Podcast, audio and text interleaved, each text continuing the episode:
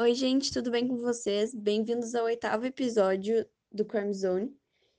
Antes de anunciar o episódio em si, eu queria agradecer pela repercussão do episódio da Mariana Ferrer, né, do sétimo episódio, porque apesar do caso ser horrível e desfecho pior ainda, vocês foram sensacionais em curtir, compartilhar, ouvir.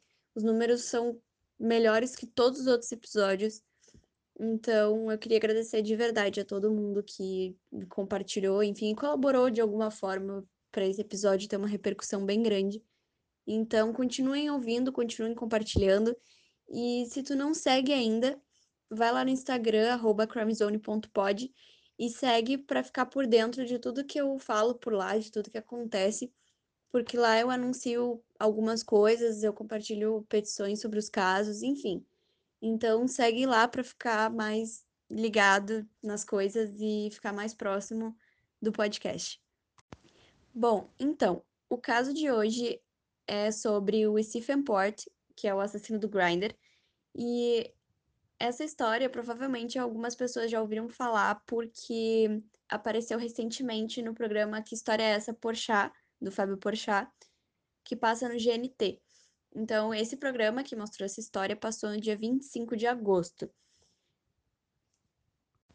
Então, nesse dia, o Rafael Alves da Silva contou que se mudou para Londres em 2012, quando tinha 19 anos, para fazer um curso de programação.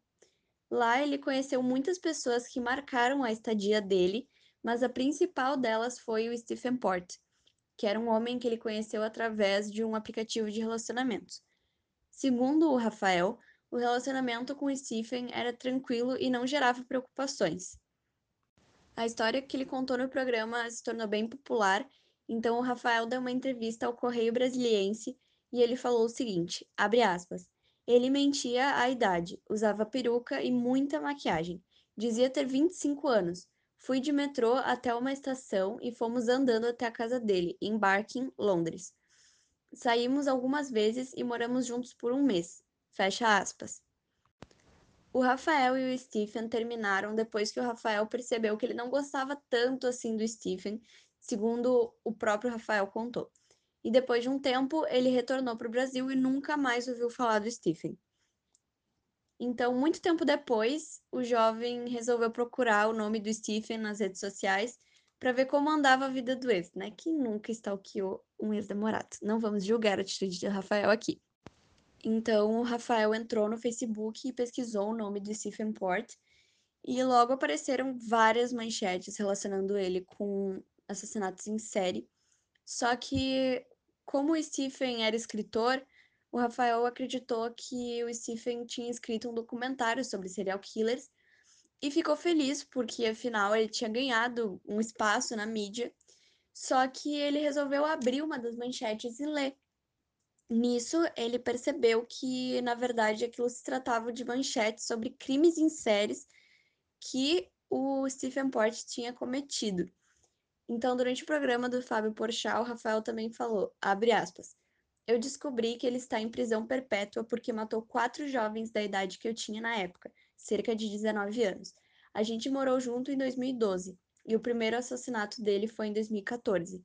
Eu consegui escapar. Fecha aspas. Então, basicamente, o modus operandi do Stephen era esse. Ele atraía jovens por aplicativos de relacionamentos, né, jovens homossexuais. Ele drogava as vítimas, abusava delas e depois dava mais drogas para então elas morrerem por overdose.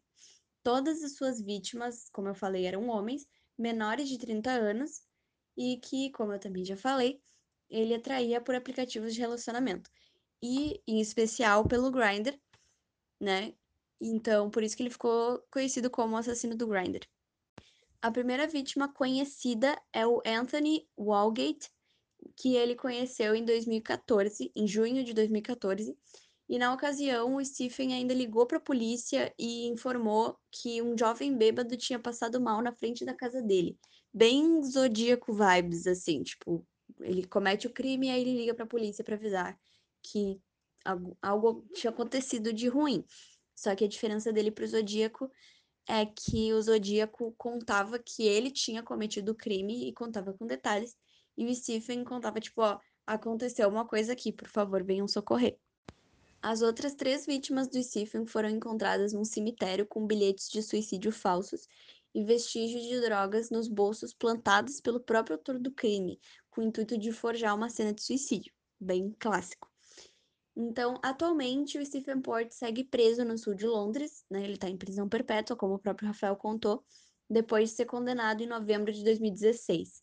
Então, ele foi condenado pelo estupro e assassinato de Anthony Walgate, de 23 anos, Daniel Whitworth, não sei se falei certo o sobrenome, mas enfim, de 21 anos, Gabriel Covari, de 22, e Jack Taylor, de 25. Ele também está respondendo por mais três estupros, quatro abusos sexuais de outras naturezas, por drogar outras 10 pessoas com intenção de ato sexual. Ou seja, ele tem uma ficha criminal aí bem extensa e ele vai ficar um tempinho considerável, né, para sempre, pensando sobre o que ele fez. Eu não achei nada sobre a vida nem do Stephen, nem do Rafael, por mais que eu tenha pesquisado por alguns dias, porque vocês sabem que eu gosto de trazer aqui sempre as coisas bem completas, bem contextualizadas.